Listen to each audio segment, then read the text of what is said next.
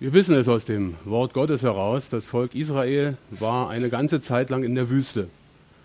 Und äh, der ein oder andere war vielleicht schon mal in der Wüste. Wer war denn schon mal in der Wüste? Wer war mal da, wo es sandig und heiß ist? Wahrscheinlich staubtrocken. Man sagt ja nicht umsonst, wenn man zu Hause schmutzig hat, man will in der Wüste Staub wischen gehen, aber das ist eine andere Geschichte. Das Volk Gottes war eben auch in der Wüste unterwegs und wie es so ist, wenn es sehr heiß ist und sandig, passiert es schon mal, dass den Menschen das Wasser ausgeht. Und ich denke, das ist so ein bisschen die Vorgeschichte dessen, was ich jetzt erzähle, zu dem, was wir vom Text her kommen. Das Volk Israel war nicht zufrieden. Sie haderten. Ein altes deutsches Wort, das wir verstehen können, so unter Streiten oder Unzufrieden sein. Sie waren unzufrieden mit den Lebensumständen. Es fehlte das Wasser. Die Gegend war nicht so schön. Es war nur Sonne da, kein Boden zum Anbauen. Ja, und sie meckerten und haderten und zogen vor Mose und Aaron die beiden, die sie geführt haben. Und ich habe ihr die Frage gestellt, bevor ich jetzt den Text einsteige, wie hätte ich denn reagiert? Wenn ihr alle vielleicht oder früher in der Jungschau, die 10, 15, 20 Jungschau-Kinder, mit denen ich zu tun hatte, zu mir gestürmt wären, auf mich eingeschrien hätten, gesagt hätten, das ist schlecht und das ist schlecht und das machst du nicht gut. Wie hätte ich reagiert? Einen dicken Hals bekommen? Nicht aufgepustert und geschrien vielleicht? Vielleicht. Ich weiß nicht, wie ihr reagiert hättet. Hättet ihr versucht zu argumentieren? Aber wir sind doch hier in der Wüste. Es ist doch nicht regnerisch, es ist sonnig, wir haben es doch schön warm. Gott hat uns herausgeführt, um, um wieder auf das Beispiel unserer Vorgeschichte zu kommen. Er hat uns herausgeführt durch das Tote Meer, trockenen Fußes durch das Meer hindurch aus Ägypten heraus. Seid doch zufrieden, wir sind doch bisher bewahrt geblieben. Irgendwann wird es schon wieder regnen. All das hätte Mose sagen können. Aber in 4. Mose 20, ab Vers 6, in unserem Text, den wir uns etwas näher anschauen wollen, heißt es folgendermaßen. Jetzt muss ich bloß mal gucken. Da heißt es folgendermaßen. Und Mose und Aaron gingen von der Versammlung fort zum Eingang des Zeltes der Begegnung und fielen auf ihr Angesicht nieder und die Herrlichkeit des Herrn erschien ihnen. Und der Herr redete zu Mose und sprach, nimm den Stab und versammle die Gemeinde, du und dein Bruder Aaron, und redet vor ihren Augen zu dem Felsen. Dann wird er sein Wasser geben, und du wirst ihnen Wasser aus dem Felsen hervorbringen, und die Gemeinde tränken und ihr Vieh. Und Mose nahm den Stab vor dem Herrn, wie er ihm geboten hatte. Soweit die ersten Verse bis Vers 9. Also ihr merkt schon an dem, wie Mose und Aaron hier reagiert haben, dass sie gar nicht so gehandelt hätten wie ich oder vielleicht der eine oder andere von euch. Ist das nicht auch eine Möglichkeit, wenn da Leute auf dich einstürmen? Ich stelle mir so einen Streit in der Familie vor. Kommt natürlich bei uns allen nicht vor, aber es könnte ja mal sein, dass es da so Schreierei gibt oder Missverständnisse, dass man dann einfach sagt, lass uns drüber beten. Jeder geht in einen Raum und wenn es die Küche und das Bad ist, und nach dem gemeinsamen Gebet kommt man mit Gottes Frieden zusammen und klärt alles in Liebe und Harmonie. Auch das wäre schön. Aber Mose und Aaron gingen, um das Angesicht Gottes zu suchen. Sie gingen zum Zelt der Begegnung und taten etwas ganz Besonderes. Sie, war, sie fielen auf ihr Angesicht nieder und zeigten Gott ihre Demut vor ihm. Ich weiß nicht, wie ihr persönlich zu Hause betet im stillen Kämmerlein. Ich mache das gerne, solange es meine Knie aushalten auf den Knien, um einfach Gott die Ehre zu geben. In dem Bewusstsein, er ist mein Herr, der für mich alles getan hat dem ich aber auch alles sagen kann. Und so stelle ich mir vor, wird auch Mose Gott alles gesagt haben. Denn die Herrlichkeit des Herrn erschien. Ich finde dieses Bild mit dem auf das Angesicht fallen so ein wunderbares Bild der Demut vor Gott. Demut auch so ein altes deutsches Wort, Mut zum Dienen. Wir sind manchmal mutig, wenn es darum geht, anderen zu sagen, was sie machen sollen, wie sie es machen sollen, besser machen sollen. Aber haben wir auch Mut zum Dienen? Mose hatte diesen Mut zum Dienen. Denn er wusste, Gott ist der Starke, Gott ist der, der ihm helfen kann in dieser Situation, wo die Massen auf ihn hereinströmen. Und Gott lässt sich nicht lumpen, er gibt ihm die richtige Antwort. Er sagt ihm drei Dinge. Nimm den Stab, der Zeichen deiner Würde ist, von Ägypten her schon, versammle die Gemeinde und redet vor ihren Augen auf den, vor dem Felsen, zu dem Felsen. Und dann wird alles passieren, dass du Wasser hervorbringen kannst. Das ist doch ein klarer Auftrag. Gott sagt doch ganz genau, was zu tun ist. Ganz einfach. Ich habe so überlegt, wie das in meinem Leben war mit klaren Aufträgen Gottes.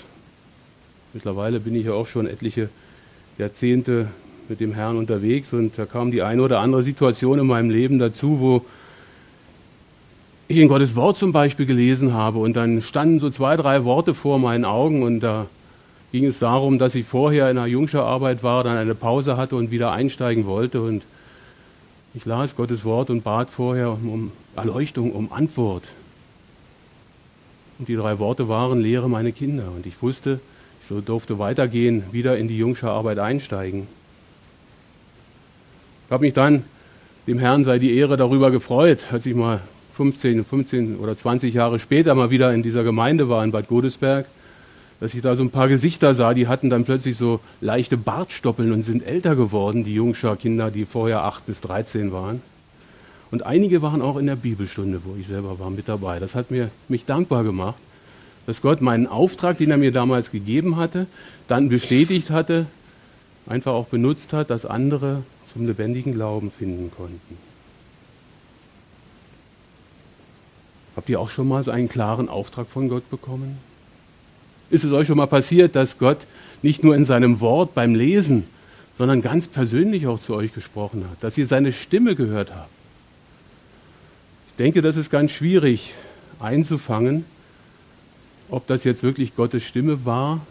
Meistens wissen wir das Ergebnis erst dann einzuordnen, wenn etwas da später passiert, was das alles bestätigt. Ja, so ist es mir auch einmal passiert. Meine Frau und ich, wir haben uns damals als junge Menschen am 29. Februar 1976, vor 48 Jahren, kennengelernt.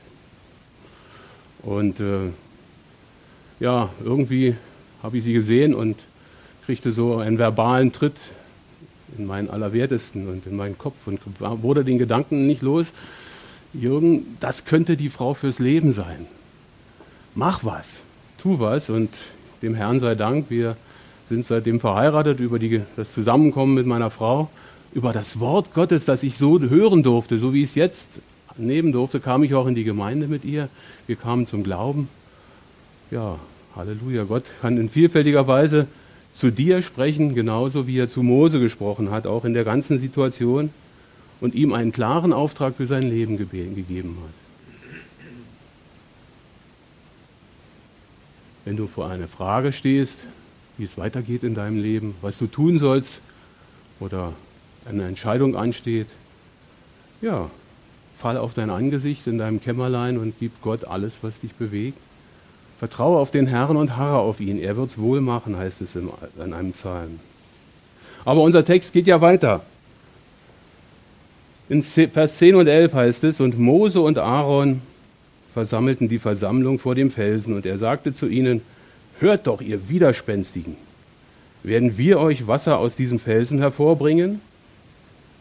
Und Mose erhob seine Hand und schlug den Felsen mit seinem Stab zweimal. Da kam viel Wasser heraus und die Gemeinde trank und ihr fiel.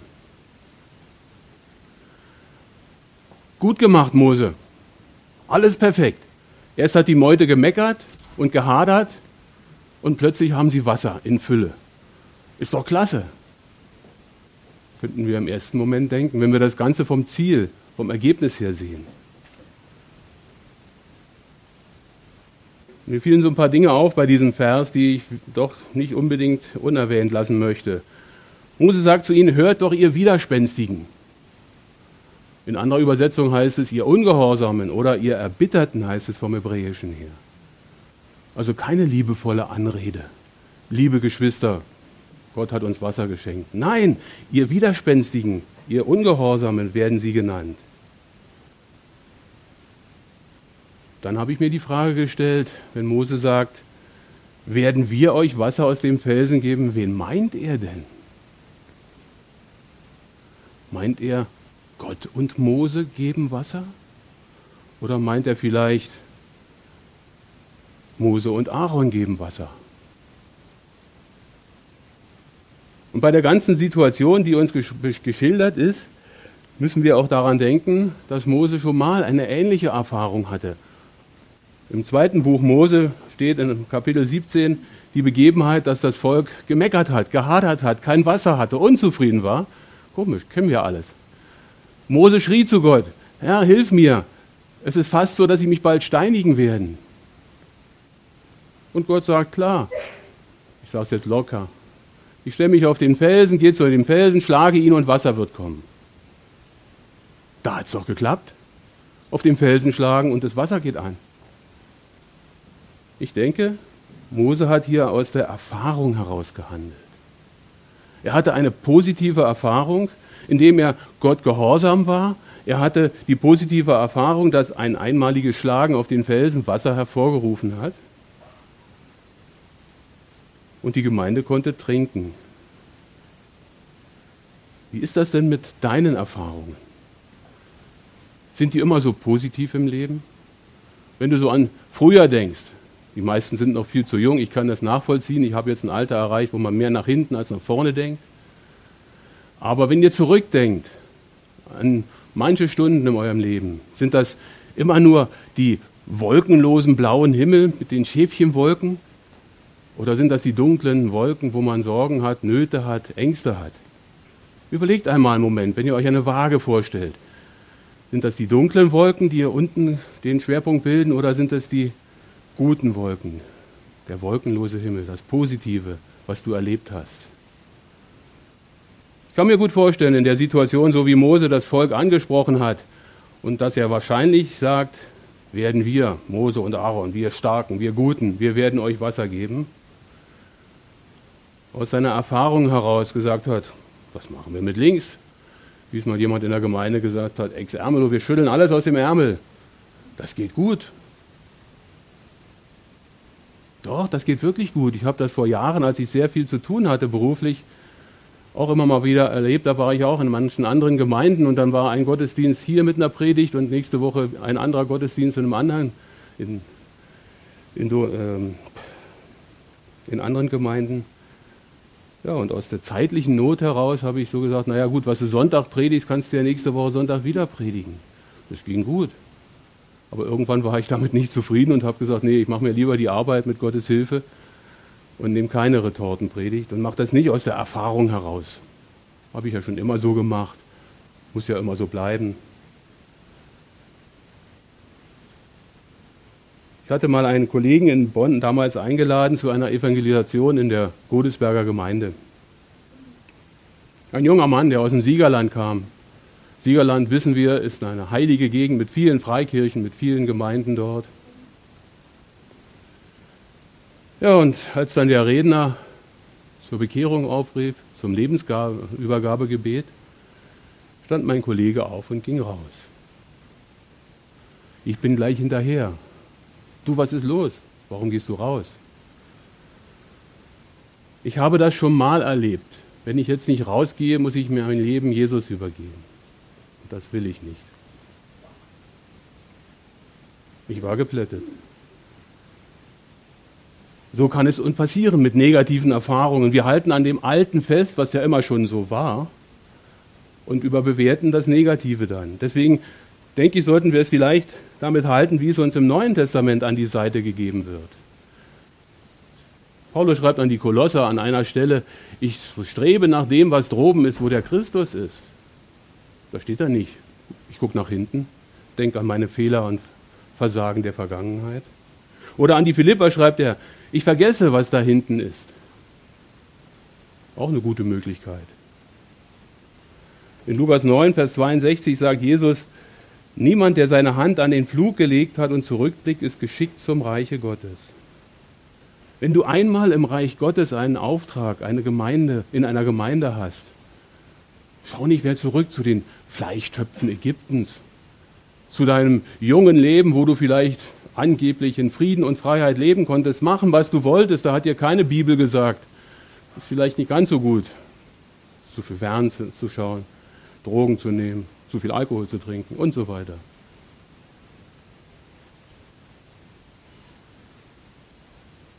Versuchen wir das, was wir an Erfahrungen mit Gott gemacht haben, viel, viel höher zu bewerten als das, was wir in unserem persönlichen Leben an negativen Erfahrungen gemacht haben.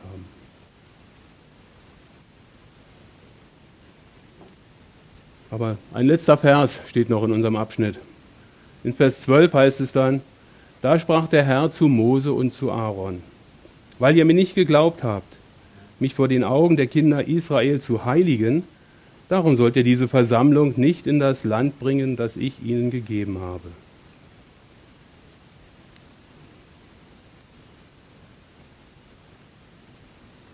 Ein hartes Urteil Gottes.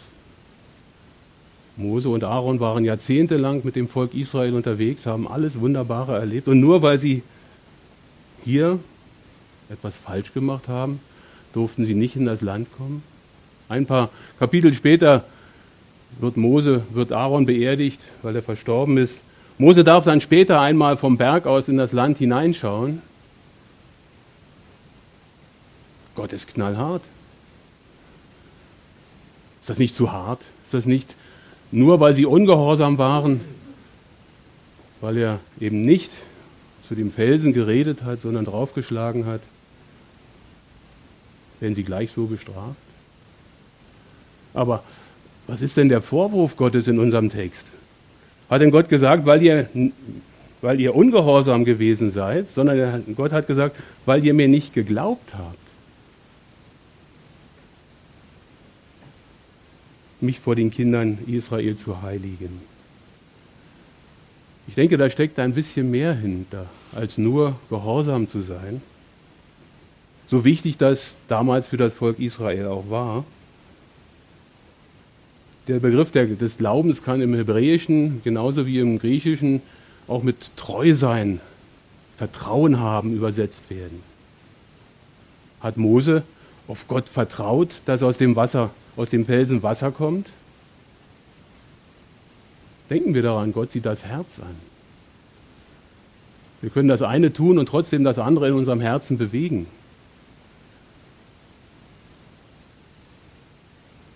Und sie haben Gott nicht geheiligt. Das ist auch so ein komisches Wort. Heiligen heißt so übersetzt absondern, anders sein, abgehoben sein im positiven Sinne. Natürlich ist Gott abgehoben, weil er über allem steht, als allmächtiger, allgegenwärtiger, allwissender. Und der kleine Mose, der kleine Jürgen oder wer auch immer aus unserer Gemeinde einen Auftrag von Gott hat, soll ihn heiligen. Diesen wunderbaren, allmächtigen Gott, der über allem thront, der Himmel und Erde geschaffen hat, Können wir das mit dem Gehorsam tun, dass wir sonntags in den Gottesdienst gehen, dass wir unsere Dienste hier gut erfüllen? Oder hat das noch eine andere Bedeutung oder eine andere Möglichkeit, Gott zu heiligen?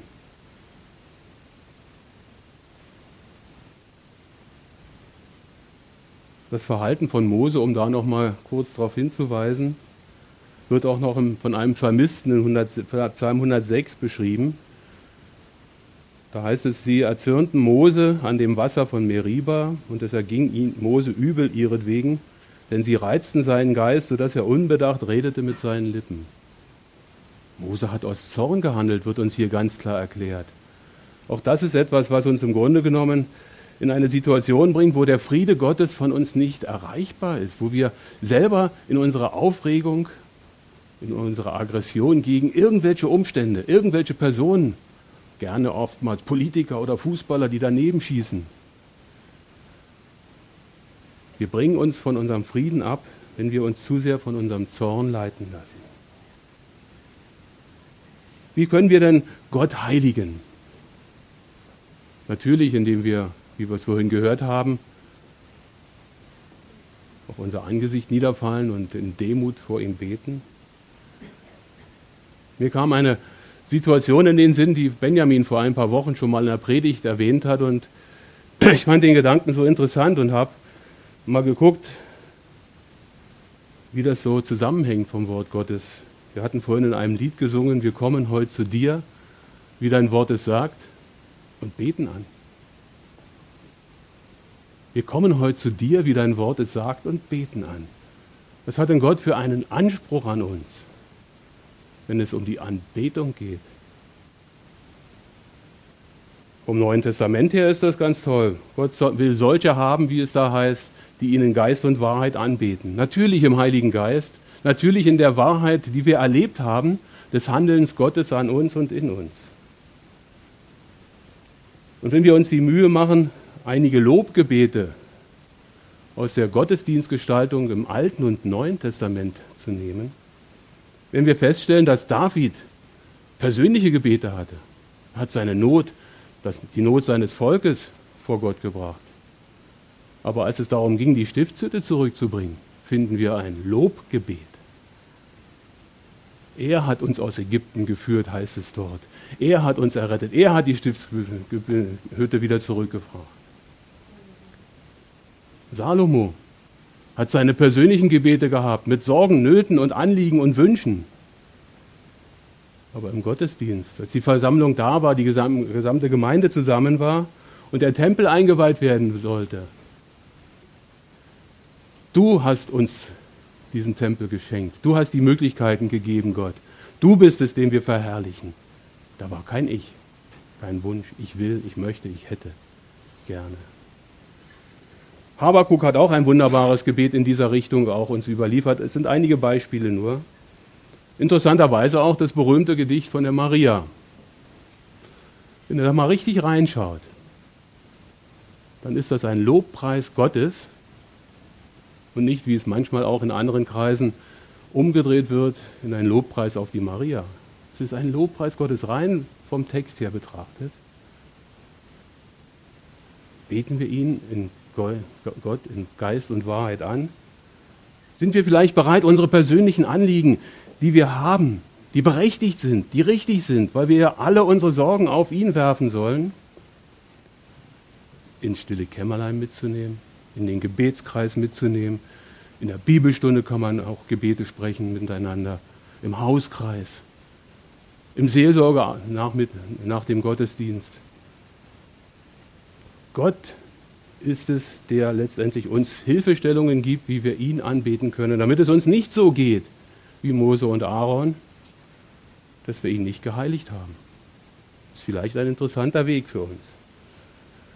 Was können wir mitnehmen aus diesem Abschnitt? Zum einen, dass wir bereit sind,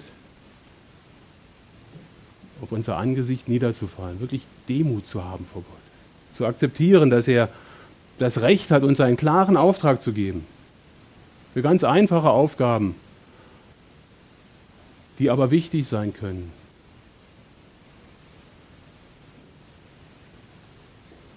Was können wir noch mitnehmen? Handeln wir nicht im Zorn, wenn uns mal wirklich der Hals überschwillt, weil wir sauer sind auf unsere Kinder. Meine Kinder waren auch nicht immer so brav wie ihr Vater, aber handeln wir nicht im Zorn lassen wir Gott zu unserem Herzen reden, dass sein Friede einkehrt und kommen dann wieder mit unserer Frau, unserer Partnerin oder deinem Ehemann zusammen, um die Dinge zu besprechen. Respektieren wir Gottes Sensibilität in Bezug auf seine Heiligkeit. Er war damit nicht zufrieden, dass er nicht geheiligt wurde. Und er ist der Einzige, und ich sage es ganz bewusst, für mich der Einzige, dem die Ehre zusteht, dass das Volk Gottes, auch in der heutigen Zeit, ihm die Ehre gibt. Wir Menschen können gerne mal Schulterklopfen empfangen, freuen uns drüber.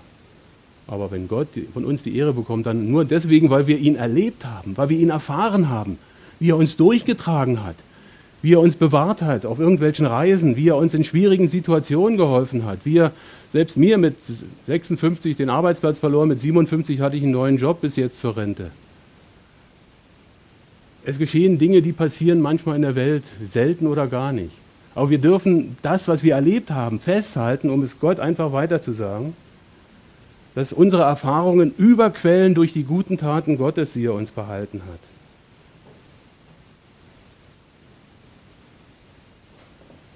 Ein letzter Gedanke noch einmal. Und ihr kennt das vielleicht von mir, weil ich versuche immer wieder den Text sehr, sehr persönlich, sehr wörtlich zu nehmen. Ich hörte das einmal und habe es auch in der Gemeinde von verschiedenen schon gehört. Wie gehen wir mit Gottes Wort um? Lesen wir die Bibel einfach nur so als Geschichtsbuch, tolle Geschichten, was Jesus alles gemacht hat? Lesen wir die Bibel nur, weil es Pflicht ist? Oder weil wir so ein Andachtsheft haben, wo einzelne Verse drin sind? Ich möchte euch Mut machen. Wenn ihr die Bibel lest, nehmt euch zwei Fragen mit, nachdem ihr gebetet habt. Erst das Gebet, damit Gott durch seinen Heiligen Geist zu euch reden kann, sein Wort aufzuschließen, damit ihr diese Highlights, diese Leuchtschriften seht, wo ihr Antworten bekommt auf bestimmte Fragen. Stellt euch erst die Frage, was sagt Gott? Analysiert den Text. Geht dem Text auf den Grund. Welche Personen sind da? An welchen Orten wird geredet? Zu welcher Zeit ist das gesprochen? Welche Erkenntnis kann ich mitnehmen und welche Konsequenzen zum Beispiel ziehe ich daraus? Das wäre eine Bibelarbeitsmethode, Potzek genannt. Was sagt Gott wirklich? Ist es jetzt zum Beispiel eine allgemeine Aussage? Dann würde unser Text, wenn mal Wasser in Not wäre, immer dazu führen, dass ich entweder zu dem Felsen rede oder draufhaue und hoffe, es kommt Wasser raus. Oder ist es ein persönlicher Dialog in einer ganz konkreten Situation? So kann ich Gottes Wort viel besser verstehen und bin davor bewahrt, irgendwelche Aussagen der Bibel aus dem Zusammenhang zu reißen. Das berühmte Beispiel ist der Jünger Jesu, der ihn verraten hat, hat sich erhängt. Steht in der Bibel. Das andere Beispiel ist, dass gesagt wird, gehe hin und tue desgleichen. Ich reiße beides aus dem Zusammenhang, füge es zusammen und könnte so den Selbstmord erlauben, legitimieren. Wollen wir nicht. Was sagt Gott in dem Text ganz konkret, in der persönlichen Situation? Und hat Jesus wie so oft mit den Pharisäern gestritten oder den Jüngern was beigebracht? Der Streit mit den Pharisäern hat für uns keine vordergründige Bedeutung, aber die Lehre an die Jünger, das ist das, was wir mitnehmen können. Und dann erst die zweite Frage nach, was sagt Gott? Frage ich mich, was sagt er mir? Was ist für mich die Konsequenz? Wie soll ich mein Leben anders gestalten? Wie soll ich persönlich aus dem Text heraus etwas mitnehmen? Wie aus unserem Text ja auch. Gott die Ehre geben,